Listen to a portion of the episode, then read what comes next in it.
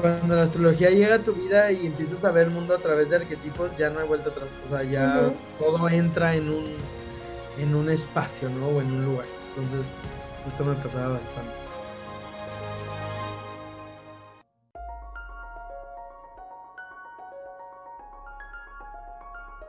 Bienvenidos a Tengo algo que contar, un espacio donde platicaremos con personas que han ido tras sus sueños. Nos contarán de los obstáculos más grandes a vencer sus miedos y momentos difíciles, pero sobre todo nos contarán qué es eso que los inspira a seguir intentándolo. Todo esto con el fin de inspirarnos tú y yo a seguir soñando.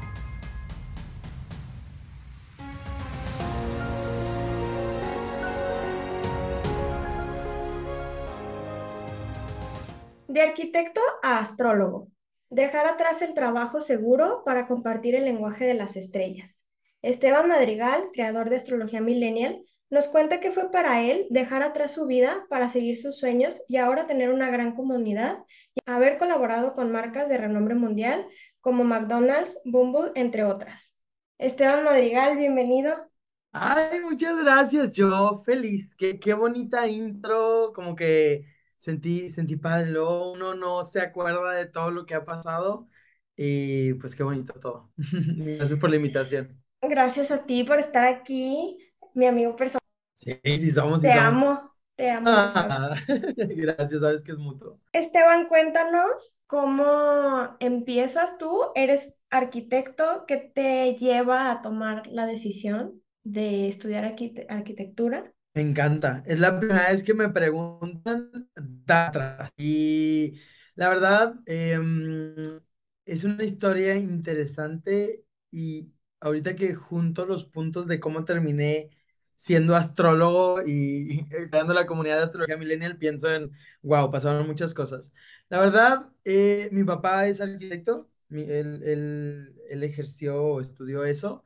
Yo, muy rebelde, no quería estudiar lo que todos mis hermanos decían como, no, yo no quiero ser arquitecto, yo tampoco, yo tampoco, yo nada más por llevarla contra. La verdad es que nunca investigué realmente de qué trataba la carrera y yo siempre fui un niño que soñé muchas cosas, ¿no? Yo soñaba y como que me perdía en muchas cosas y cuando yo estaba como en la secundaria salió un show que a la fecha continúa, que se llama Grey's Anatomy. Y pues obviamente yo quería estar con como, como la Grace, con el McDreamy en el hospital y todo esto. Entonces yo originalmente quería ser doctor. O sea, yo eh, quería, no estaba tan seguro de qué quería hacer en la vida, pero sabía que quería ayudar personas en general, ¿no? Eso era como algo que me movía bastante. Eh, presenté para el examen de medicina, no quedé, spoiler, no quedé. Em, porque las plazas en Monterrey, Nuevo León, que ahí es donde yo vivía, eh, estaban como muy peleadas y el puntaje y no sé qué. Y entonces, esos años, esos exámenes eran una vez al año, ¿no? Y recuerdo que mi papá me dijo, no, pues, pues no pasaste, si tú quieres esperarte y presentar el próximo año, no hay ningún problema, o sea, pues, vemos qué hacemos, ¿no? Y siempre también he sido como muy movido, entonces como que... No te eh, agradaba la idea de esperar. Sí, no, pues no me daba la idea de no hacer nada, ¿no? O sea, era como, aparte, esta cultura que nos han autoimpuesto la sociedad de que no, no, no, puedes pensar en qué hacer, solo tienes que continuar como tus procesos. Eh, y entonces en Monterrey existía una cosa que se llamaba el semestre cero de arquitectura, ¿no? Era como un introductorio de la carrera, era un introductorio de la carrera, pero que no tenías que presentar el examen y así. Entonces mi papá me dijo así como, güey, pues, puedes ir nomás. Y dije, bueno, las materias eran como historia del arte y como aprender a dibujar y como aprender a pintar y teoría del color. Entonces yo dije, ah, se escucha a gusto. Aparte, era un horario de 11 de la mañana a 2 de la tarde, o sea, era como el dream, ¿no? Entonces me metí ese semestre y la verdad es que me enamoré completamente de la arquitectura.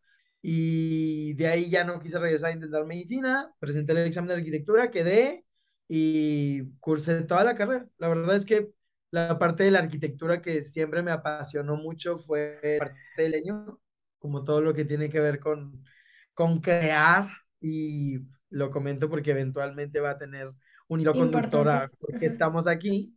Em, yo siempre fui muy bueno, digo, no me gusta hablar como, ay, gané esto, lo otro, pero eh, en algún momento mis diseños quedaron como los padres de la generación o de ese semestre o bla, bla, y, y como que los maestros de diseño siempre me decían que tenía esa fibra de, de, de tener buen ojo para que las cosas se vieran o no bonitas, ¿no? Eh, obviamente todo lo que tenía que ver con cálculos estructurales, todo lo que tenía que ver con visitas de campo. O sea, como que cuando me metí a arquitectura no, no recordé que, que había una parte matemática específica muy importante. Em, pero bueno, al final, de alguna manera, Pude con las dos y, y, y sí, justo. Ahí por eso arquitecto. Oye, cuando sales eh, de arquitectura, entras a un trabajo relacionado con tu carrera. Em, de hecho, curioso, porque desde que yo estaba en quinto semestre, eh, la verdad es que mis papás tenían mucha necesidad económica, entonces yo he tenido que trabajar desde mis 18 años, o sea, trabajé en un call center, o sea, nunca pude estudiar únicamente, o sea, yo estudiaba y trabajaba siempre en algo. Ujú. Yo era muy fan de trabajar en un call center, o sea, imagínate, hablar todo el día para mí era demasiado bueno. Eh, lo digo porque luego todos se quejan de su trabajo de call center y para mí fue lo más maravilloso del mundo. De hecho, justo hasta me, me gané un premio de el que mejor se lleva con los clientes porque yo me echaba el chal con todos, ¿no? Haces Eh, amigo de los clientes. no, yo era, no, te lo juro, era de que no, no, no, espéreme señora, yo le voy a arreglar su problema y, ay no, o sea, era, era lo máximo. Eh, pero en quinto semestre, o bueno, sí hubo como un año en el cual sí tuve que dejar ese trabajo para enfocarme, porque la carrera de arquitectura se puso densa, pero ya después, como por ahí del quinto semestre, volvió el tema económico a mi casa y tuve que buscar un trabajo y busqué unas prácticas profesionales, como que decía, bueno, puedo ir adelantando mi tema que tengo que entrar en la escuela, pero pues en algo que ya sea de mi carrera. Y ahí es cuando entro por azares del destino, y digo el azares del destino porque es una historia muy larga, pero entro a Home Depot, al corporativo de Home Depot, y empecé como practicante en el área de, de dibujo de tienda, o sea, me tocaba como mover los planos de las tiendas y ver los pasillos y esas cosas. Y eventualmente me fui desarrollando y fui creciendo en la empresa y tuve trabajo de bienes raíces. Fue donde terminé como, fueron ocho años, o sea, te lo estoy resumiendo, pero fueron ocho años en la empresa y terminé revisando contratos de arrendamiento, eh, como negociando más términos de, de esas cosas. Y sí, todo fue relacionado plenamente a la arquitectura, tal vez no desde la parte que a mí me hubiera gustado como lo era el diseño pero creo que tuve que tomar la decisión a muy temprana edad de dejar ir mi sueño ese de, de ser arquitecto y diseñador, ¿no? Como los vemos en, en las series y películas así, todos de negro, con cuello de tortuga, de que lentes, no sé qué. Y su portaplano, sí. exactamente, con el portaplano, así como con sus maquetas, yendo, Ajá. porque la realidad es que no, o sea, así como ser doctor no iba a ser Grey's Anatomy, eh, justo ser arquitecto no iba a ser, no todos los trabajos son así. Entonces, como que me fui a la parte más empresarial, corporativa de la arquitectura y yo amaba, o sea, la verdad es que no tengo nada malo que decir de, de, de trabajar ahí y, y fue una experiencia muy, muy bonita y, y que me ayudó mucho a, a, a entender cómo funciona la estructura de una empresa transnacional muy, muy grande, ¿no? Eh, que vuelvo a lo mismo, cuando empiezas a ver los puntos hacia atrás, todo tiene Todo se va conectando. Sí, sí, sí. Claro. ¿Y cómo empieza tu interés por la astrología? Porque eh, empieza durante este trabajo, ¿no? En- en- cuando estás en Sí, claro. Sí, claro, no, la astrología, no, mira, después de una pandemia y ciertas cosas, los años están borrosos, ya puedo decir que estoy viejo. Eh, creo que si busco así como los orígenes de cuando me empecé a meter este mundo, yo creo que te diría 2016, 17, pero, o sea, no estudiarlo, me refiero a temas así de que el horóscopo, ay, así Ajá, sí, como en esto, Facebook otro. de que... Eh, claro, claro, no. Ahorita ya, ya hay que el Real y el TikTok y todo esto, o sea, Ajá, en aquellos ayeres era hasta en una página de internet, ¿no? Como el horóscopo de mi día.com, casi creo. Y, y realmente lo voy a dejar aquí grabado porque creo que es muy sincrónico todo. Justo hoy acabo de, de escribir algo que, que tenía mucho tiempo escribiendo y, y como que platicaba esos orígenes, entonces ahorita lo traigo como muy, muy fresco. Em, yo, yo no creía para nada en la astrología. Para mí, si te vas al Esteban de 15 años o así, yo siempre decía que eso eran tonterías y que cómo podía estar todo eh, ya prehecho, preplaneado, era como muy estúpido, ¿no? Así lo veía yo. Y entonces lo comento porque cuando empecé a ver el horóscopo era just fun. O sea, está esta broma de el horóscopo es el único lugar donde encontramos amor, dinero, salud, todo la misma semana. Entonces, creo que de ahí empezó a como interesarme y, y se empezó a volver como un ritual en mi vida, porque primero, el leerlo todas las semanas me hizo darme cuenta que sí había cierta sincronía con lo que estaba pasando en mi día, o sea, en mi semana. Y segundo, yo recuerdo que tenía un grupo de amigos, que teníamos un grupo de WhatsApp, y como supieron que yo leía el horóscopo, me empezaron a decir como, ay, eres el loquito que le gustan los horóscopos, ¿no? Y entonces, de adrede, yo todos los lunes le mandaba su horóscopo al grupo. O sea, en el grupo de WhatsApp yo mandaba como, ay, pues tú eres cáncer y tú eres eh, Piscis y tú eres no sé quién y bla, bla, bla. Entonces ya todos los lunes estaban esperando que yo les mandara el horóscopo, ¿no? Y eso lo volvió un hábito y una rutina como muy, muy constante en mi vida, ¿no? Y eso fue lo que hizo que pasara de la broma a algo que ya literal esperaba todos los lunes. O sea, yo me levantaba y si no estaba el horóscopo sentía que me faltaba una cosa, ¿no? Y, y ahí eventualmente eh, empecé a investigar más sobre mis signos, sobre, o sea, yo pensaba que Aries era aire, ¿no? Porque pues suena como, ¿no? Y, y cuando empiezo a investigar, pues uno empieza como curioseando ahí, picándole y viendo qué onda, ¿no? Y, y pues me, me sentía como muy, muy identificado con, con muchas cosas del signo. Como, como los que creen, creen que Acuario es de agua. Ay, malísimo. Sí, no, así. Justo me acaban de pasar una, como un, un TikTok, ¿no? Donde hacen una broma y como la persona no sabe de astrología, dice, sí, como acuario que es de agua, y yo, ay, no, no me esto.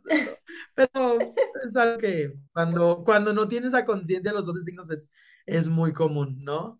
Sí. Y, y eso fue lo que realmente puso la semillita como de la astrología en mí para que cuando se me presentó la oportunidad de estudiar como formalmente o, o co- con alguien el tema, fue que estaba como listo para escuchar qué más había en ese mundo, ¿no? Ahí, para mí siempre ha sido muy importante que todo lo que aprendo venga de una persona la cual yo confíe que sea verídico y correcto, ¿no?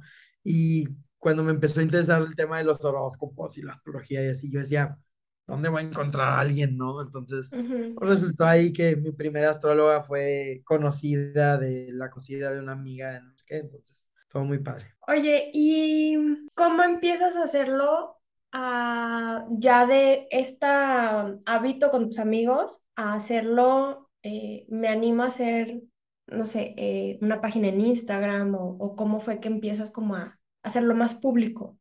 Fue, fue muy, muy orgánico porque ni siquiera pensé en nada. O sea, no, la verdad es que en este inter en que me gusta a mí leer horóscopos, empiezo a darme cuenta que habría cosas, o sea, imagínate, no voy a decir la página, ¿verdad? Pero pues, y no por no dar publicidad, sino como que no quiero que sepan que los juzgué desde hace mucho tiempo.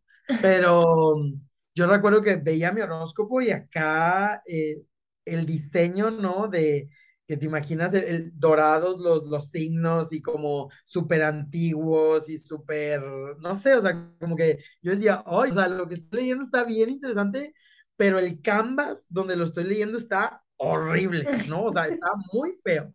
Y así un anuncio de un colchón y no sé qué, o sea, como que la estética me causaba mucho ruido, ¿no? Y cuando empiezo a estudiar formalmente astrología, es cuando me voy a las redes sociales a buscar contenido, como, como diría Bad Bunny, ¿no? Dame contenido. Y, y me doy cuenta que me topé con lo mismo, pero ahora en redes sociales, o sea, no encontraba algo que me llamara la atención, no encontraba algo que me gustara, no encontraba algo que se viera bonito y, y sobre todo no encontraba a alguien que me lo platicara desde el principio, porque aunque yo lo estaba o ya llevaba tiempo estudiándolo, eh, de alguna manera entraba a conversaciones muy densas o muy sosas, ¿no? O sea, buscaba en internet y, y veía el trino en oposición de la luna en Tauro, que la gran conjunción, y yo, güey, me estás hablando en otro idioma. Y por otro lado, eran como puros memes muy sencillos que mm, pues, me daban risa, pero entonces como que no encontraba este punto medio entre, entre ambos, y ahí fue cuando dije, bueno, pues, pues lo voy a hacer, ¿no? O sea, lo voy a hacer por compartir y si una persona me lee, estoy del otro lado. Sobre todo, y esto creo que no lo he dicho en otros espacios, porque como yo ya estaba viendo mi carta natal, había ciertas cosas de mi carta que me indicaban que tenía que irme por ahí, y no hablando del tema económico laboral, sino como por compartir, ¿no?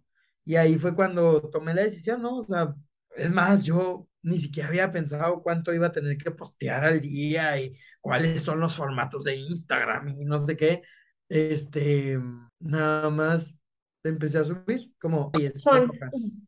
Sí, ¿no? Y, ah, y, y lo, padre, yo, yo quería, es- eso, eso sí sería algo que, interesante que, que lo esté concientizando en este momento. Algo que sí me gustó toda la vida fue analizar películas y series. Entonces, yo nunca soñé en crearme, en, en volverme creador de contenido, pero si en algún momento llegué a pensarlo, mi sueño era sobre series y películas. Entonces, cuando se me ocurre hacerlo sobre astrología, le empecé a mezclar muy al, al post 2 temas de series y películas como ¿qué personaje de Game of Thrones eres según tu signo? ¿Qué personaje de Detective Pikachu eres según tu signo? Y así, porque yo hacía los análisis de las series con todo esto, ¿no? Y me, me daba mucha vida, o sea, era como, como muy divertido porque estaba juntando dos, dos de Dos mundos que te gustan mucho. Ajá, ajá, muy, muy padre.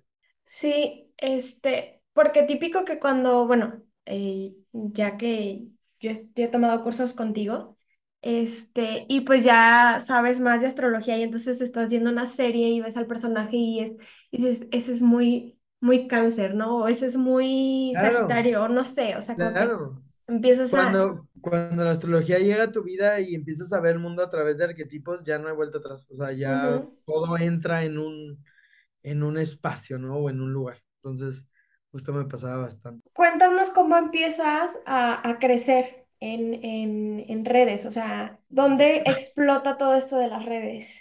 Interesante, porque volviendo al punto en el que realmente yo no esperaba absolutamente nada de esto, de, de hecho, ni siquiera decía yo quién era, ¿no? Entonces lo ocultaba y era como que nadie sepa. Eh, con esto lo que quiero remarcar es que no iba de, de ningún lado de que me reconocieran, ni mucho menos. Yo me puse una meta. de, si no llego en un año a diez mil followers, cierro todo, ¿no? Entonces, eh, como yo tenía esa meta, y ojo, no es porque los números fueran importantes, sino porque en aquel entonces, volvemos, te daban el swipe up, ¿no? Si tenías diez mil seguidores. Entonces, eso me generó constancia. O sea, yo tenía un año para hacerlo o no hacerlo, entonces empecé con constancia y no voy a romantizar el tema de que, ay, pues no sé, llegó Creo que tengo, la astrología es un tema que naturalmente te ayuda a crecer en redes, porque es una moneda de cambio social. Al volver, al verte identificado en el contenido, lo quieres compartir, ¿no?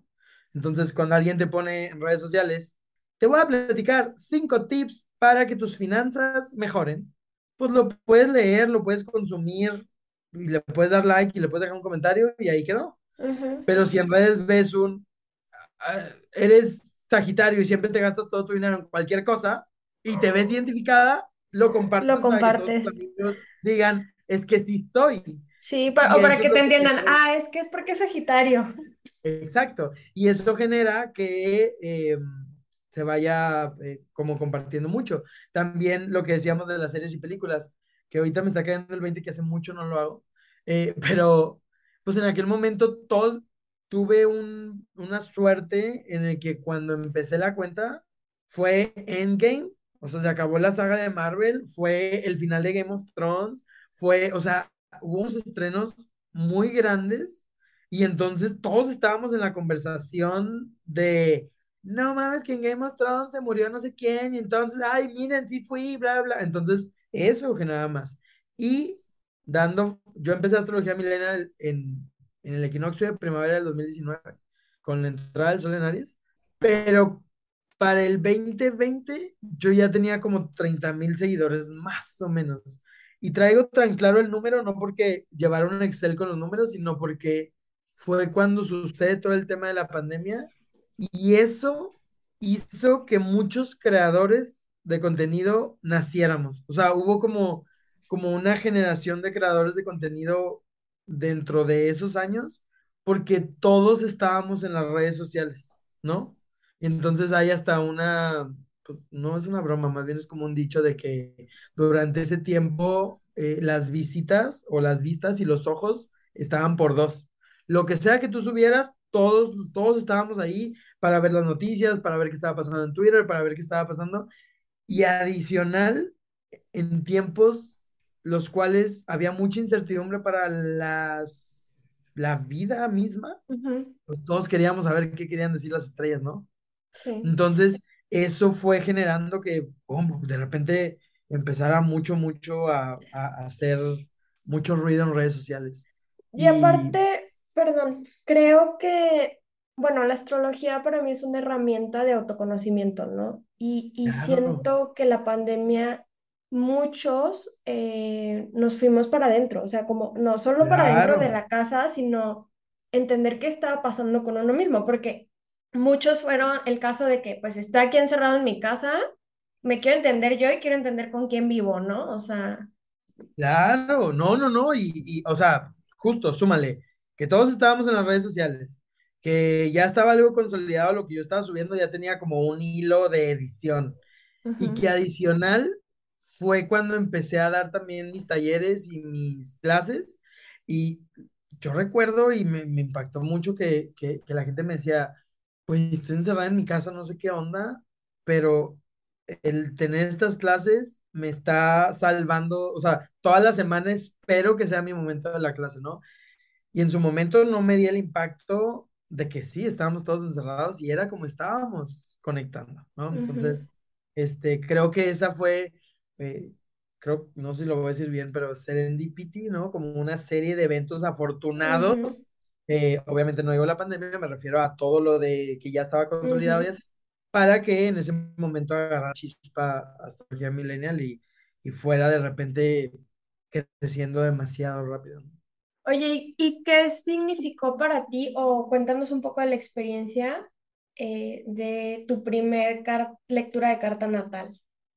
Creo que Creo que nunca me habían preguntado eso. Eh, eh, fue una experiencia muy interesante, porque algo que hoy le digo a mis alumnos es que es, es muy, y lo dije ayer en una clase, es muy diferente pasar de la teoría a la práctica.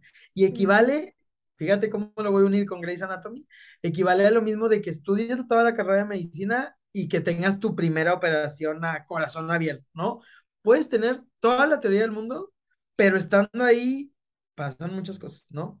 Eh, obviamente estaba muy nervioso, obviamente estudié la carta, ¿qué te digo? Horas, semanas, ¿no? O sea, de que, o sea, yo, eh, y me pasó, y te digo por eso que no me lo habían preguntado, me pasó un blank, o sea, te hola, mucho gusto, no sé qué, ¿no? De repente yo como, freeze, ¿qué hago? ¿Qué digo?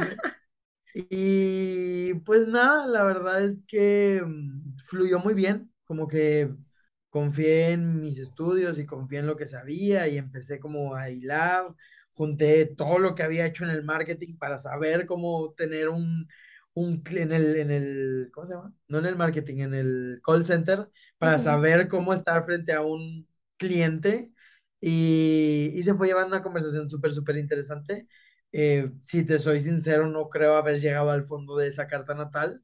Eh, voy a buscar De hecho, podría ser un, un experimento interesante. Voy a buscar si tengo el correo de esa persona y le voy a regalar una consulta hoy, ¿no? Em, y lo más bonito fue que cuando acabé, pues yo siempre tengo este speech que le digo a mis alumnos y consultantes que, que gracias por confiar en mi trabajo, yo puedo vivir de lo que me apasiona. En aquel momento le, le decía como, gracias por confiar en mí y en, en esta lectura porque me estás permitiendo como poner en práctica todo lo que sé. Creo que con el paso de los años ha crecido mi speech, pero siempre desde un desde un agradecimiento genuino de, de confiar en mí. Y, y pues nada, le pedí su feedback en ese momento, de que dime qué te pareció, no sé qué. Y me acuerdo que lo que me dijo fue, cobras muy barato. O sea, en ese momento me dijo como que está muy padre, pero cobraste muy barato.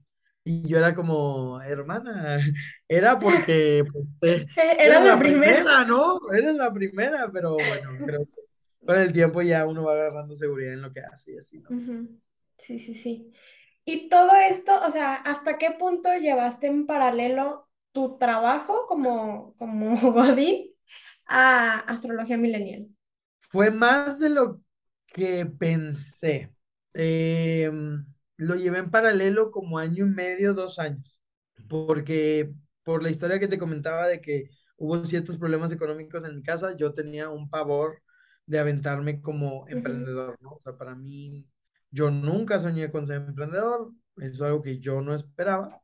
Eh, y entonces como que siempre me ponía metas, ¿no? De que cuando mis consultas Ah, porque esa es otra. Digo, nos adelantamos, pero te dije, nunca quise, nunca pensé que esto me fuera a dejar un peso, o sea, yo lo hacía just for fun, pero ya que llevaba como un año, fue cuando dije, bueno, pues me estaban pidiendo consultas, talleres y estas cosas, y fue cuando empecé a desarrollar todo.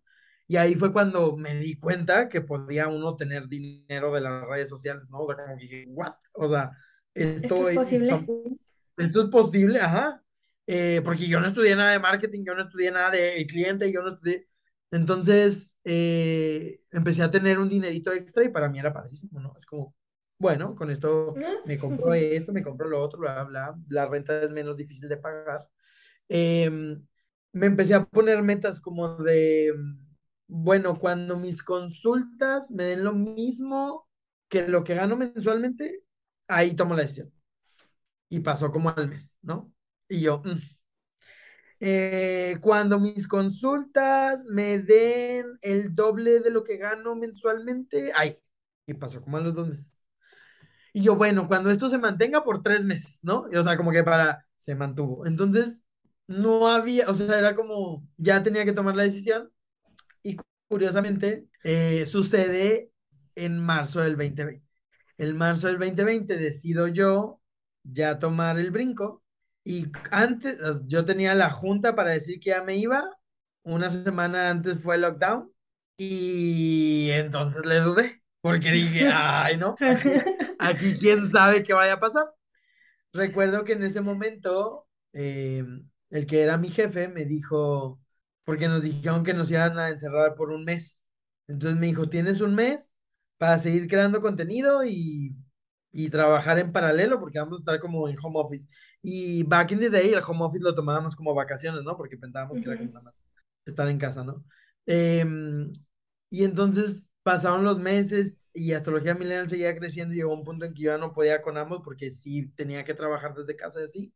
Y justo hablaron conmigo mi- mis jefes en ese momento y me dijeron, Esteban, es que haces muy, muy buen trabajo en la empresa, no queremos que tengas un problema con tu emprendimiento, pero tampoco queremos que te vayas. Y entonces hubo como procesos ahí de retención, de que entonces como que eso me hacía como, bueno, pues me quedo, me quedo, me quedo, me quedo con los dos. Al final, creo que diciembre 2021 fue cuando ya era imposible, o sea, no había manera, ya en Astrología éramos, éramos un team, ya había muchas cosas y, y, tuve que, que, que salirme de, ¿no? de Home. ¿Qué significó para ti tomar esa decisión? O sea, como dejar eso, uno, la parte que decías de es un trabajo seguro, un sueldo seguro, dos, pues es un trabajo con, que hiciste por mucho tiempo y dijiste te gustó mucho, y tres, esta parte que mucha gente no, no ve, que a veces dices, o sea, este miedo de decir, bueno, es que si no funciona, yo no. te- no hay como un backup, ¿sabes? O sea, no hay alguien que me, que me respalde. Fue muy difícil y te diría que a la fecha, tres años, dos años después de tomar la decisión y a pesar de que gracias al universo ya que yo manifesté esto, me va mucho mejor que cuando estaba allá, este, se sigue sintiendo raro. O sea, el, el tener, el estar tantos años acostumbrado a un horario, unas personas, para mí era un trabajo el cual yo amaba lo que hacía yo amaba las personas con las que trabajaba y yo amaba todo el ambiente de la empresa, o sea, no era como que, claro, fue el sueño porque dejé mi trabajo tóxico, o sea, no, era lo mejor del mundo. Sí hubo un proceso interesante de separación ahí, em, que yo siento que si no hubiera sido porque nos encerraron un año, yo no hubiera nunca tomado la decisión, nunca. O sea, porque era literal, a mi jefe le decía papá y a mi jefa le decía mamá, o sea, para que te des esa idea, entonces, ¿cómo abandonas a tu familia? Sí. Eh, sin embargo, creo que todo se alineó para que tuviera las herramientas necesarias para seguirme sintiendo apoyado y han sido años interesantes de poder entender cómo funciono yo ahora en mi propia empresa, ¿no? Y, y también siempre digo esto, no lo digo con orgullo, pero pues creo que es parte de ser real. Tomé la decisión más pendeja que puede haber en la vida, que es renunciar en diciembre, cambiarme de país en enero, dolarizar mi estilo de vida en mi primer mes de emprendedor. O sea, imagínate la presión o sea, no solo era, no solo era vive de lo que te apasiona y tu negocio. Es corta a la mitad del ingreso, experimenta separación de tu pareja, cámbiate a otro país. O sea, y entonces Mucho cambio, mucho fueron caos. mucho cambio en muy poco tiempo Ujú, que me llevó a procesos de mucho trabajo, muchas cosas. Y algo que siempre agradezco es que siempre digo, le he dedicado tanto a astrología millennial que siempre me, me lo regresa de alguna manera, ¿no? Entonces, súper se mantuvo, todo funcionó, todo estuvo muy padre y eventualmente el agua encontró su nivel, pero dicho sea de paso, hoy tuve una conversación donde hablaba el, el que no importa qué tan grande esté en mi carrera, no importa todo lo que he hecho, todavía extraño el, el haber pertenecido o pertenecer a, a esa empresa o estar con esas personas. No, creo que era más por las personas que en general por lo que hacían, ¿no? Pero, ujú. pero sí. Oye, y entonces tomas la decisión de, de irte a Estados Unidos, el proceso de adaptación a otra cultura. No, no lo recomiendo. No, No no hay más recomiendo. palabras, no, no lo recuerdo. No, no lo recomiendo. No, sí, o sea, era algo que yo quería hacer. Yo tengo la nacionalidad eh, americana, entonces era algo que toda la vida se me cuestionó que por qué no, o sea, si la tenía, ¿no? Como que por qué no me iba a Estados Unidos. Y mi respuesta siempre fue porque yo amo México y porque pues, aquí estudié, aquí tenía mi pareja, aquí tenía mi trabajo, como que pues no tenía nada de qué huir, o no tenía nada, o sea, no, no tenía algo que hacer allá si yo aquí tenía todo. Cuando se me da la oportunidad de que mi trabajo sea remoto, pero realmente remoto, o sea, pues trabajar en redes sociales, no importa si lo hago en México, en Estados Unidos o en Timbuktu, este, fue cuando empecé a perfilar el, el venirme a trabajarlo desde acá, desde Estados Unidos. Y pues sí, ha sido otro monstruo muy grande porque aquí cambia todo desde... Si en México no entendía el SAT, acá menos entiendo el IRS, ¿no? Pero, ok, si alguien me está escuchando, mis impuestos están pagados en todos lados. Pero, pero justo, justo sí ha sido como muy interesante ese otro proceso, ¿no? En el cual llegó un momento, para mí el 2021 fue muy duro porque tuve que entender quién era este nuevo Esteban, que ya no era arquitecto, que ya no vivía en México, que ya no trabajaba en una empresa, que ahora era astrólogo, que vivía en Estados Unidos, que tenía una comunidad, que bla, bla, bla, que... Y son muchas, muy positivos los cambios, pero no dejan de ser cambios, ¿no? Entonces, em, también el trabajo de astrología milenaria empezaba, o sea, empezó por juego y terminó siendo, al día de hoy digo, me asombran mucho las decisiones que tengo que tomar día a día. Eh, y entonces dejó de ser just for fun, ¿no?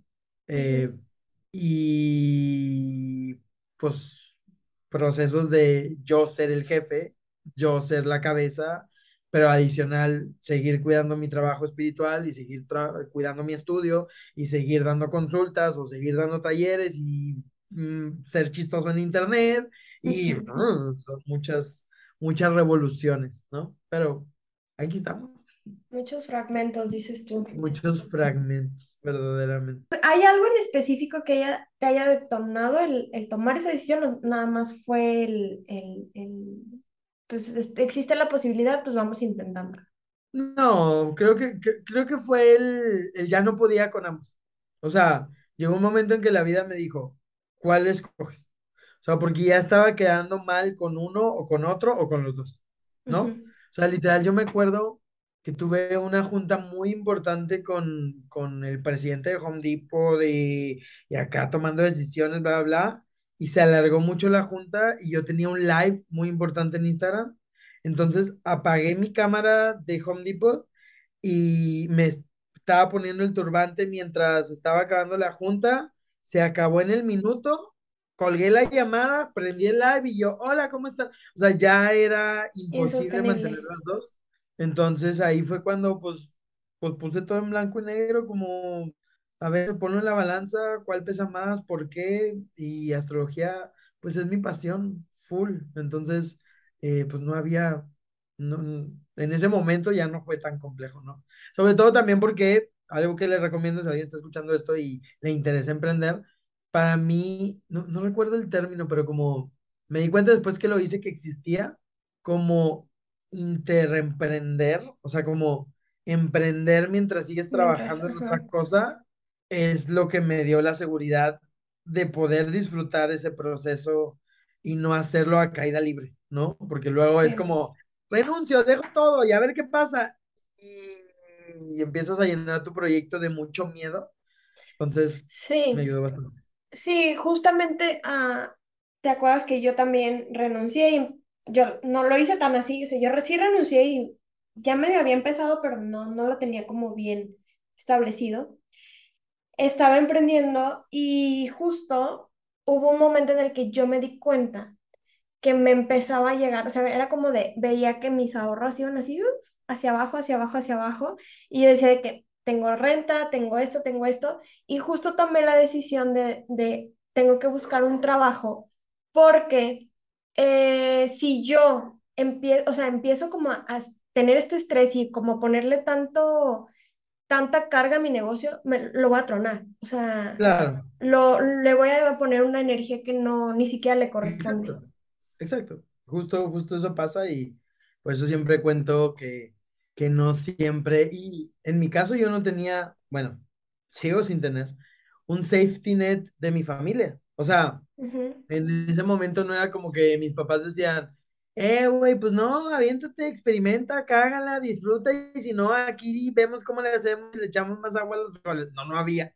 Entonces, eh, cada decisión era muy contundente y era como muy, muy Bien bien pensada, ¿no? De Ujú, hecho, llegaron momentos en los cuales me, para tomar la decisión, eh, me asesoré de creadores de contenido y de gente a mi alrededor y de ex jefes y todos me decían como, güey, le estás dando muchas vueltas, ¿no? Y era como, pues es que es una decisión de vida que hoy, dos años después de renunciar, lo agradezco. Fue lo que me permitió poder estar hoy donde estoy, entonces fue muy, muy padre.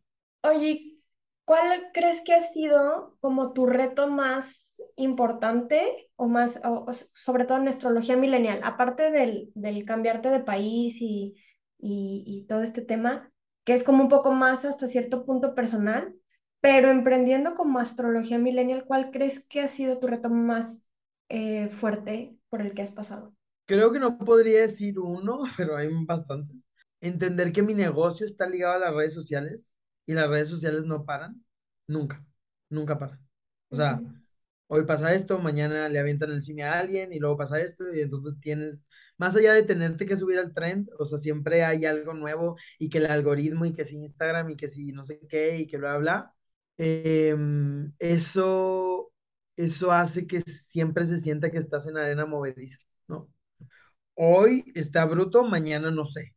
Y el tener que hacer las paces con eso ha sido algo muy, muy difícil dentro del proceso, que hoy te puedo decir que ya lo hago muy, muy tranquilo. O sea, hoy yo ya sé que en, en algún lado escuché que que te vaya bien en redes sociales es equivalente a tener el mejor Oxxo de todo el país eh, sobre un volcán, ¿no? O sea, mientras esté funcionando está perfecto, pero nunca sabes cuándo ese volcán va a ser erupción y puede ser de diferentes maneras. Por ser redes sociales puede ser cancelación, puede ser pérdida de cuenta, puede ser mil cosas, ¿no?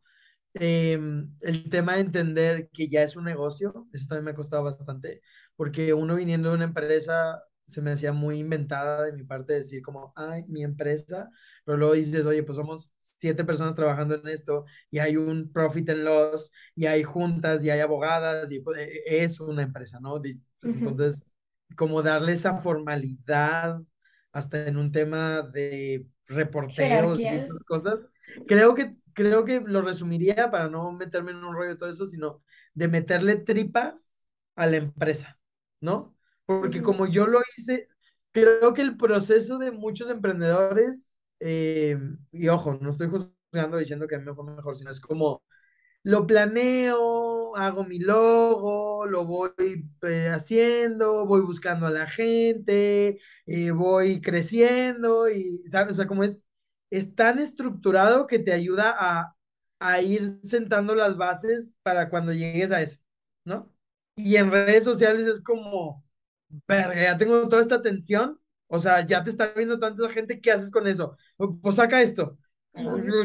Y entonces como que tienes que irlo domando en el camino, ¿no? Entonces a mí me ha tocado ir como para atrás, ¿no? Es como, ah, bueno, y hasta me decían, oye, pero tú tienes tu cuenta del negocio, y le decía, no, pues es mi cuenta de banco, y es como, no, estás-". o sea, yo era como, uh, me presto dinero aquí, me presto dinero allá, entonces meterle toda esa estructura ha sido un trabajo muy, muy grande que eh, todavía no acaba.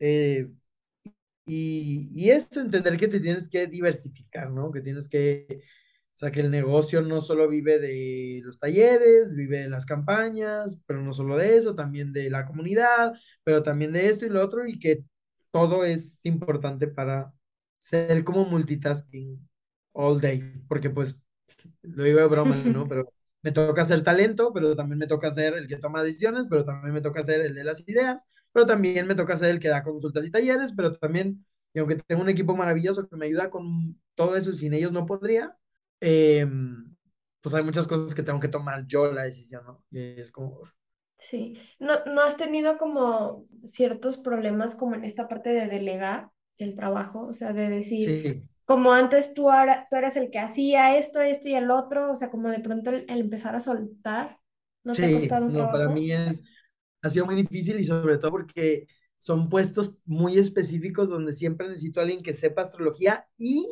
sepa lo que me va a ayudar, ¿no? Entonces, ha sido mucho o muy complejo. eh, y hoy en día todavía no domino el delegar. O sea, aunque te cuente que somos un equipo así, eh, hay muchos procesos que todos me dicen que yo no debería estar haciendo. O sea, literal, yo mando el Zoom de mis clases, ¿no? Y de que, es que porque lo haces tú, podría hacerlo alguien más. Pues sí, pero me gusta estar cerca de mis alumnos. O sea, yo no quiero que sea un proceso tan automatizado que sea como, ay, te agarras y yo nada más me conecto y me voy y ya, no, ¿sabes? Eh, eso, eso ha sido complejo. No sé, fíjate que me, me lo estoy cuestionando en vivo. No sé si me llamaría perfeccionista porque no creo serlo. Más bien soy más de la idea de saca algo y, y al décimo intento vas a encontrar la mejor manera de hacerlo, ¿no? Eh, justo ahorita estamos como probando unos formatos nuevos de contenido y yo les digo, miren, saquémoslo, veamos cómo le va, agarramos los comentarios de la gente, lo mejoramos, veamos cómo le va, agarramos y ya la décima prueba ya va a estar muy bien, ¿no? Entonces, si fuera perfeccionista, creo que no me podría permitir que salga pero sí soy muy controlador. O sea, sobre todo porque me considero muy creativo. Entonces, es como, no, es que tú no estás viendo mi visión, ¿no? O sea, como que es que yo lo veo de cierta manera que tú no lo estás viendo, entonces muchas cosas tienen que pasar primero por yo cómo lo veo y después ya lo voy permeando. No todo, pero, pero sí. Y en este punto, ¿cuál crees o cuál ha sido tu mayor satisfacción? Luego, la, la mayor satisfacción que te ha dado Astrología Milenial. Y yo así suspiro, ya la, la parte bonita. La mayor, y acaba de pasar hace muy poco tiempo. Muchos creen que en un, em- que en un negocio de números, la satisfacción es ya casi llegar al millón o X likes, o inclusive el tema monetario, ¿no? Pero creo que la mayor satisfacción fue cuando me di cuenta que estoy formando a los futuros astrólogos de la vida. O sea, ver cómo mis exalumnos de la formación astrológica, de repente los veo como cambiando sus vidas, encontrando sus propios proyectos, e- integrando astrología mundana eh, o astrología médica o pensando en hacer sus propias consultas. Es como decir, Wow, o sea, estoy dejando mi semillita de conocimiento y crecen flores hermosas. em, y el permitirme tener una comunidad eh, me permite seguir esos procesos, porque si no, antes nada más como que se graduaban y va y no los vuelvo a ver en la vida y ya no sé qué pasa con ellos, ¿no? Y ahorita es como, como formar esta familia astrológica padre que nutrimos constantemente, es, es es la satisfacción que jamás pensé eh, que fuera y hoy en día es lo que literal me levanta todos los días. O sea, es, es muy bonito. Para mí dar clases de astrología es lo que me llena totalmente. Nos- nosotros nos conocimos en, en clases de, de Claro, astrología. claro, y justo eh, me ha tocado mucho ver como desde que llevaste el taller básico, intermedio, avanzado, eh, y ver tu proceso. O sea, los procesos no tienen que ser lineales o los procesos no son así como de, ay, pasé de A a Z y me fue súper bien, pero el, el ver cómo hay herramientas de autoconocimiento que te ayudan a tomar ciertas decisiones, I mean, fíjate los proyectos como este tan hermosos que están haciendo, entonces me, me parece maravilloso y padrísimo. Gracias.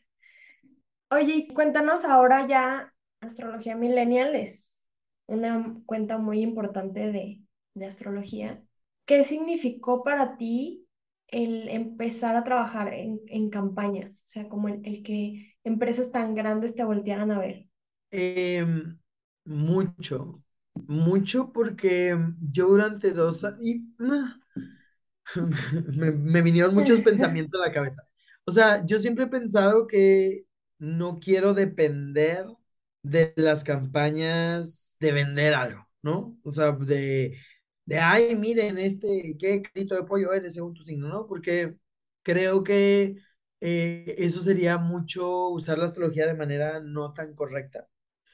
Eh, entonces yo siempre me escudaba mucho como que yo vivo en mi comunidad, yo vivo en mis talleres, yo vivo en mis consultas, entonces me permitió poder ir seleccionando las marcas con las que yo he querido trabajar. O sea, de una manera muy honesta, muy buena y muy orgánica en decir, o sea, te va a dar risa, ¿no? Pero en algún momento me plantearon una campaña que yo hiciera un live donde anunciara una salsa, lo voy a dejar así muy ambiguo para no tener Ujú, algún problema y que acabando no sé qué, yo leyera el plato sucio de la salsa para decir tu futuro, ¿no? Y yo dije, "Ah, eso no, no va alineado a No es nada. astrología. Eso no Sí. solo no es astrología, sino no tiene sentido, ¿no? O cosas como muy shady, que tampoco me voy a meter para no, no meterme en problemas, pero como. Ujú, como que, que con mis horóscopos o con lo que yo decía semanalmente, metiera ideas de cosas que tenían que como comprar, ¿no? Entonces yo dije, no, eso está muy mal. O sea, eso, eso es usar de manera no muy correcta la astrología. Falta de ética. Entonces, ajá, totalmente, ¿no? Y, y nada más porque no quiero terminar demandado, pero hubo una que, que fue muy famosa en redes sociales, que a mí también se acercaron y yo dije, ni de chiste, o sea, ni de chiste me voy a meter en eso. Y, pero es que te pagamos, le dije, ni me interesa saber cuánto me quieren, por ética no lo voy a hacer.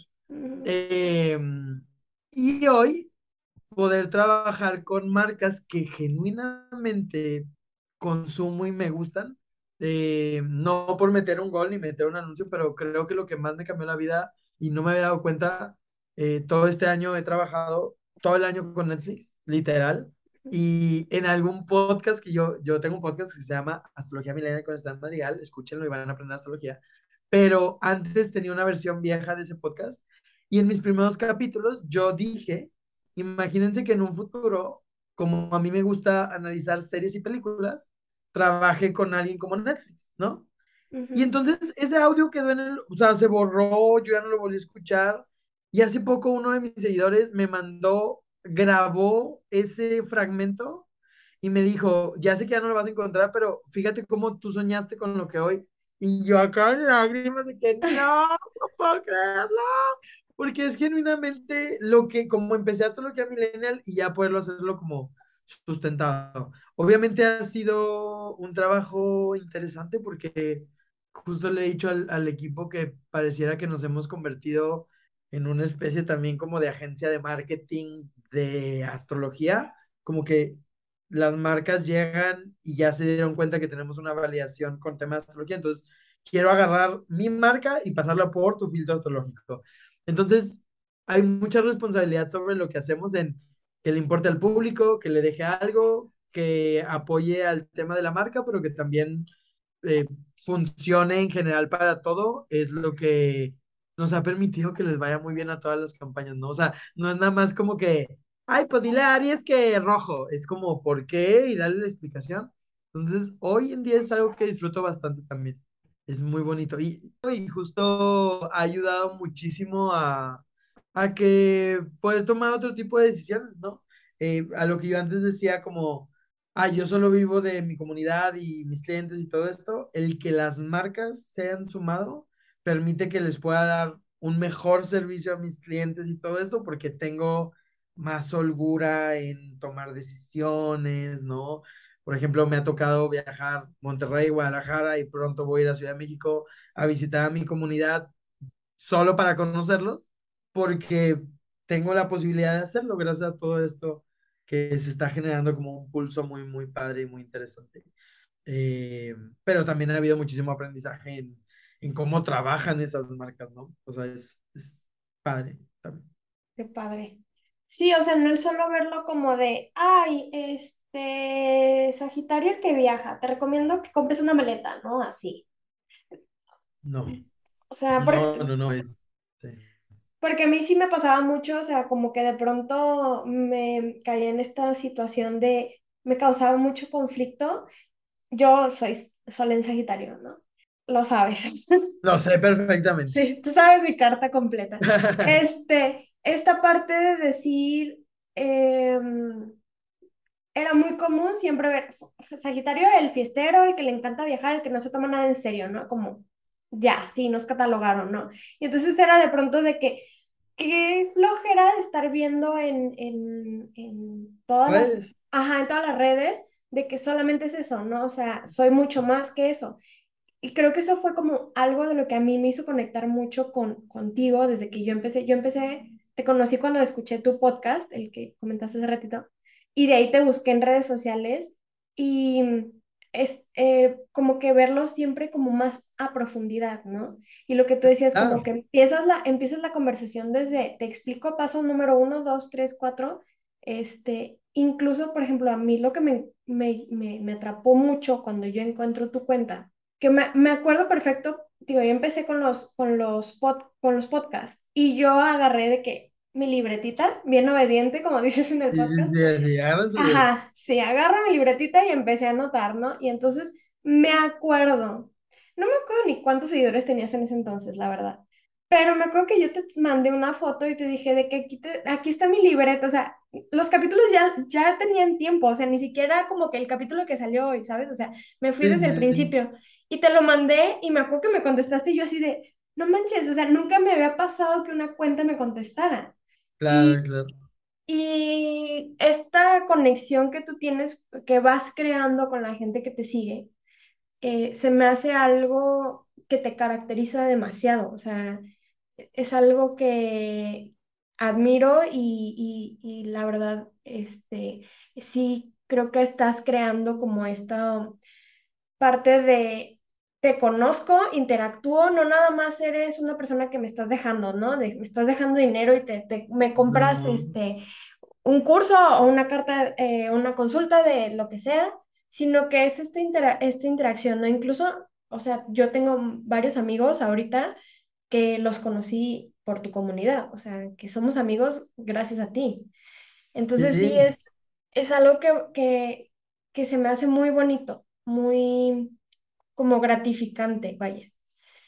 Cla- Claro, para mí todo el tema de, romper el espacio que hay entre la pantalla y antes decía como mis seguidores, que obviamente agradezco a todos y cada uno de los novecientos mil, no sé qué, pero sobre todo las personas que quieren aprender astrología o que les interesa más allá del meme, yo voy a estar full por ellos, ¿no? O sea, es como, aquí estoy, ¿sabes? Tú sabes perfectamente, te metes a mi curso y tienes mi celular y tienes una pregunta, te la respondo. Digo, a veces ya es too much mensajes, pero siempre intento ir al día porque para mí eso es lo más, más bonito, ¿no? Sí, y más que nada por, por esta parte que decías de, de cómo sí seleccionas cuidadosamente como todo lo que le entregas a tu gente. Claro, claro, para mí es, es, nunca he dejado perdido el norte del, yo te voy a enseñar como a mí me hubiera gustado que me enseñara, ¿no? Eh, no sé si es la mejor manera, pero es la mejor que yo te puedo entregar. Y, y justo es como, mira, tienes esta herramienta, tienes esto, tienes esta comunidad, se te ofrece esto y, y es que les aporte, ¿no? O sea, no hay nada peor que, que algo que te diga que te va a dar algo y nada más te revuelva, ¿no? Sí. Oye, y ya, este, como para ir un poco cerrando, este, algo que me llamó mucho la atención, tú tienes esta, este dicho de yo manifesté esto. Y esto viene encaminado a que mm, Astrología Millennial no se volvió solo tu empresa, sino se convirtió en una forma de vida para ti. Claro. Porque ya no es solamente, pues sí lo estudio porque tengo que dar clases o sí lo estudio porque tengo que hacer la campaña, sino ya es algo que tú vives día con día de manera personal. Claro. Cuéntanos un poco cómo, qué es esto que te ha dejado a ti la astrología para hacerlo parte de tu vida o por hacerlo parte de tu vida. Así como, me encantó, así cerrando con broche de oro. Eh, fíjate que, eh, obviamente desde que empecé a descubrir mi carta natal y empecé a tomar las decisiones como de, ok, crea una comunidad, ok, tema espiritual y todo, fue donde empezó a cambiar mucho mi vida y fue donde se me fue presentando todas estas oportunidades.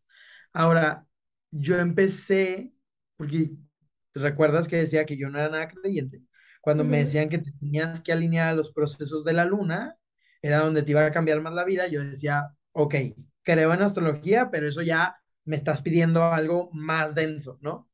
Eh, y decidí, igual que cuando empecé a estudiar astrología, intentarlo. Y aunque en ese momento, de una u otra manera, yo no sabía que full tenía que ver con manifestación, así como manifesting, era trabajar con la luna y pedirle lo que yo quería, ¿no? Y durante dos, tres años estuve haciendo esos procesos y fue cuando iba cambiando la vida, o sea, te conté la historia de lo que pasaba, pero la magia que había detrás de todo eso que uno iba sembrando era lo que recolectaba como muy, muy padre. Eh, hoy en día, como mencionas, astrología es mi vida, astrología es mi pasión, pero también es mi trabajo, pero también es todo.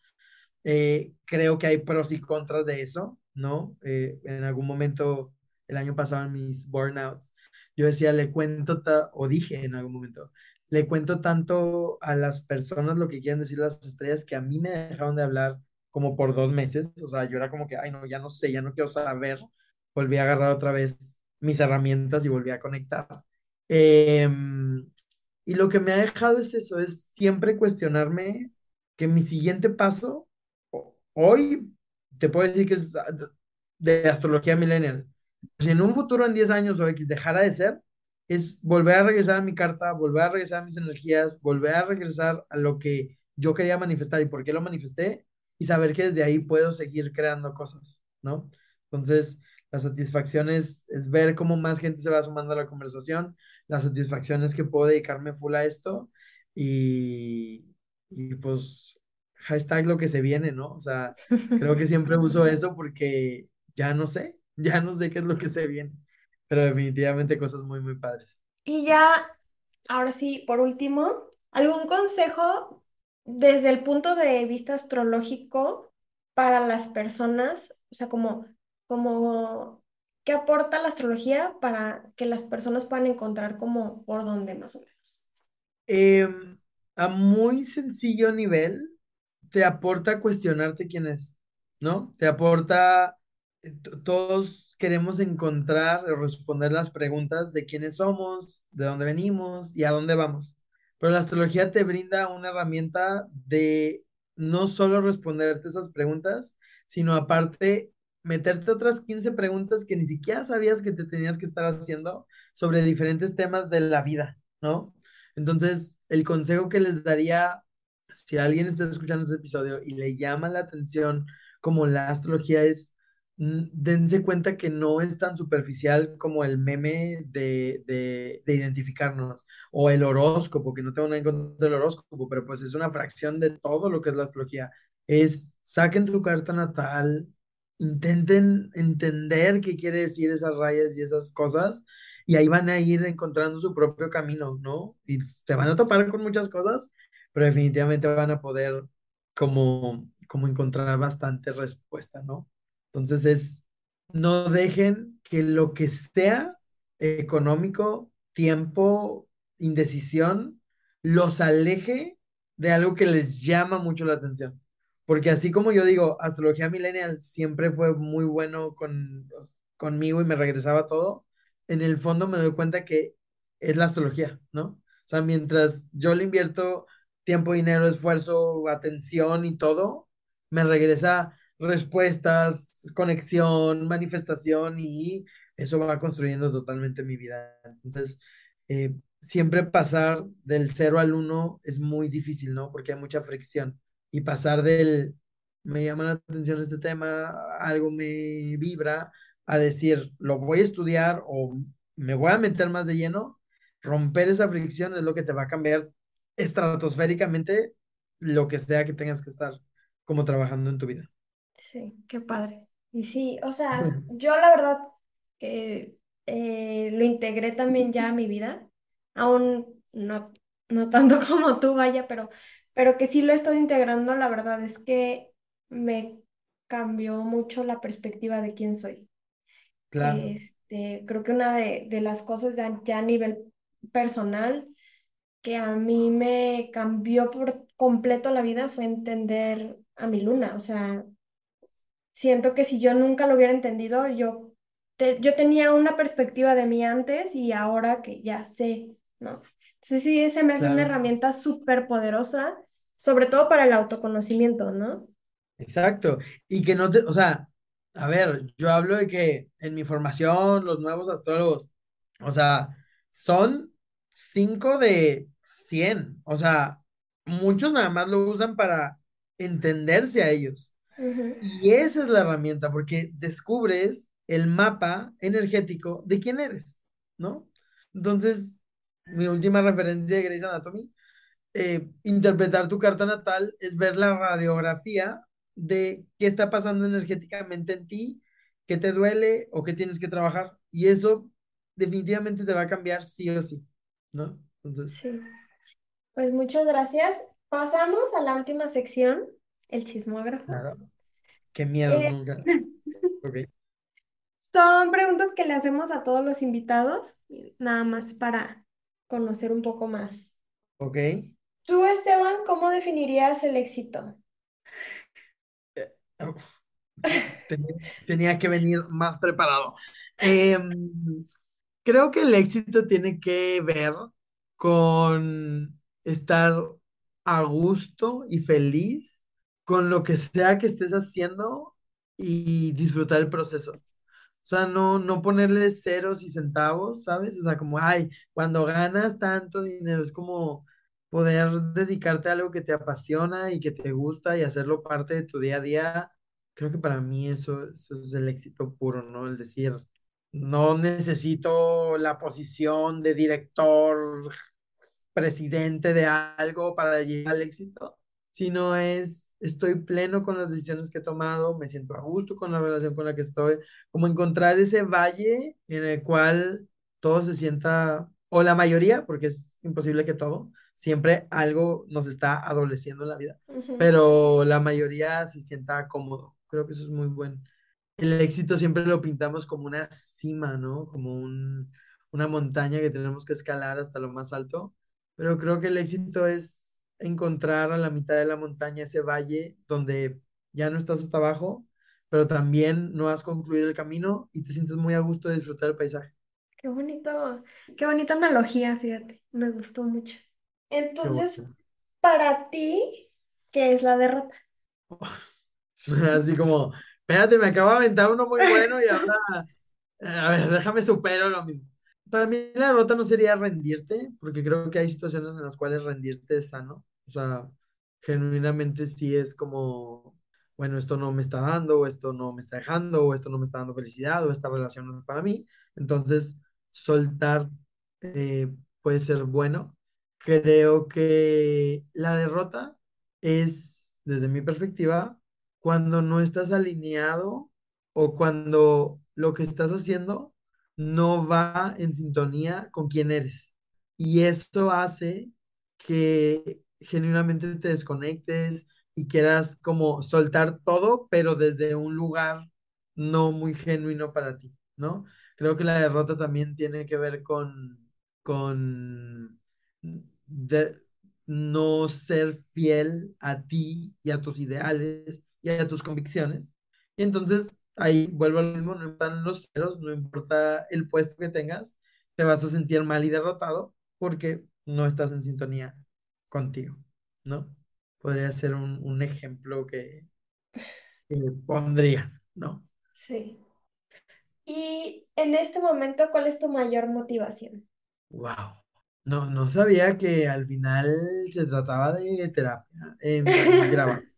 Eh, Mi motivación más grande o la motivación es tener algo que te haga levantarte de la cama todos los días. Pero, o sea, que genuinamente, y no tiene que ser levantarte de buenas o de malas, o, sino es como que digas, bueno, hoy es otro día donde tengo que cumplir esto.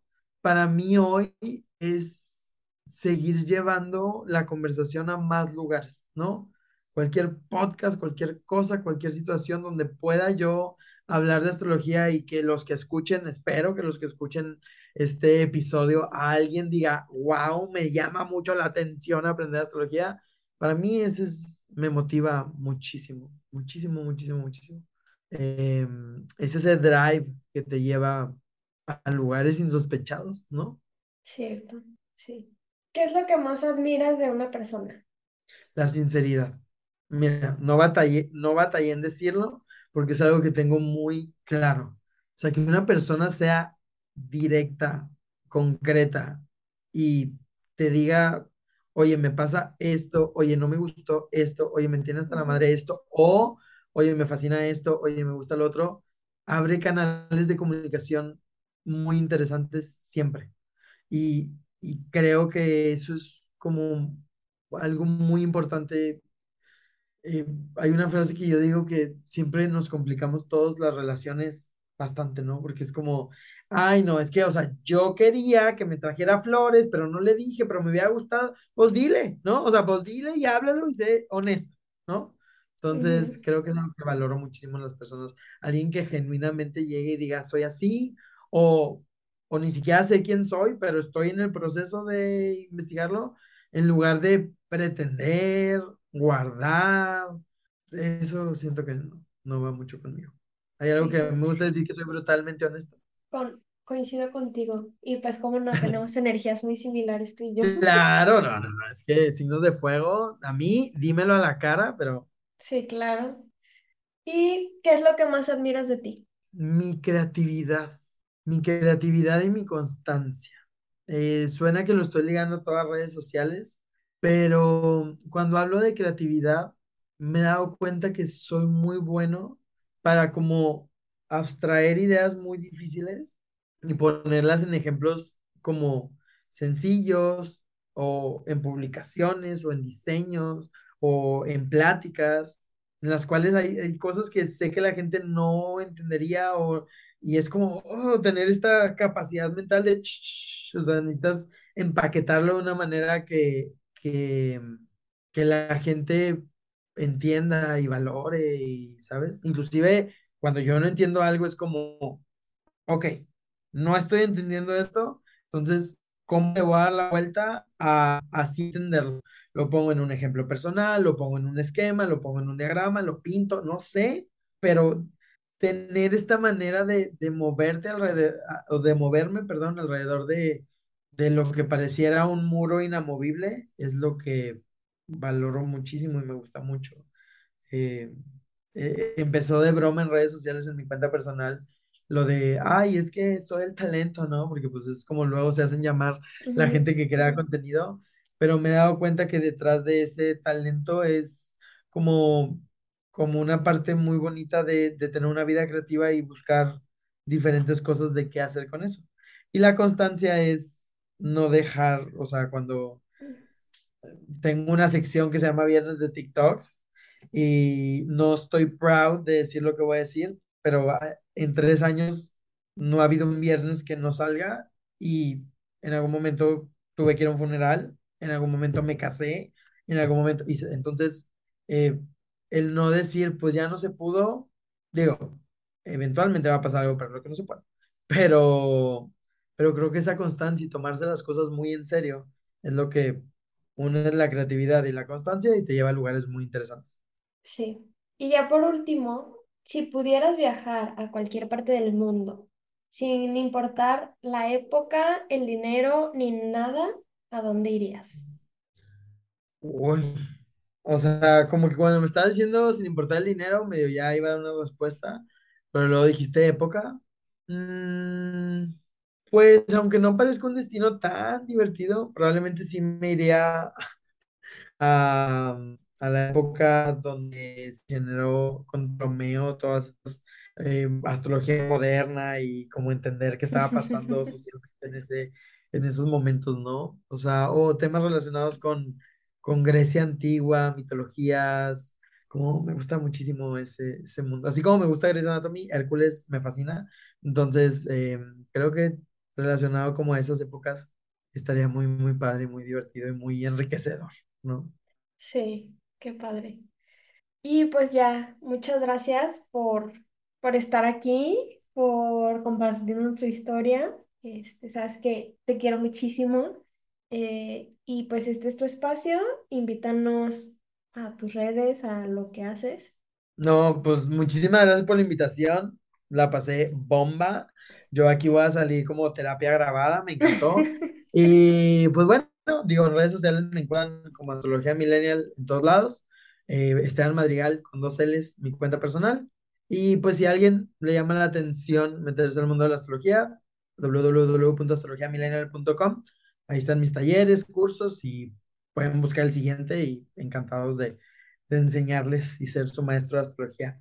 Pero muchas gracias nuevamente por la invitación, Lore. Yo también te quiero Gracias a bastante, es mutuo y, y me da mucho gusto que, que hayamos grabado y platicado de todo esto. Sí, gracias. Y eres el primer hombre invitado en, en el podcast. Hecho, ¡Ay, gracias! siempre me preguntan de que es solo para mujeres y yo, o sea, no ha coincidido de que han sido puras mujeres los que entrevisto. Vamos a las mujeres. Qué bueno que me tocó hacer esta parte, pero creo que siempre mientras sea una conversación interesante, está Exacto. padrísimo y espero que tu proyecto, más, no espero, estoy seguro que tu proyecto va a llegar lejísimos y al rato pues, voy a ser el primer hombre de muchísimos y de muchísimas mujeres y todo. Muchas gracias. Gracias a ti, Lore. Y saludos a todos los que escucharon. Muchas gracias por quedarte hasta el final. Te invito a que nos sigas en redes sociales. Estamos como arroba tengo algo que contar, triple guion bajo. Nos encantaría leer qué te pareció el capítulo. Queremos seguir inspirando a través de más historias y nos ayudaría mucho si nos siguen en cualquier plataforma que nos escuchas, nos evalúes y sobre todo, si quieres compartir tu historia o conoces a alguien que tenga algo que contar, no dudes en inscribirnos. Nos escuchamos la siguiente semana. Adiós.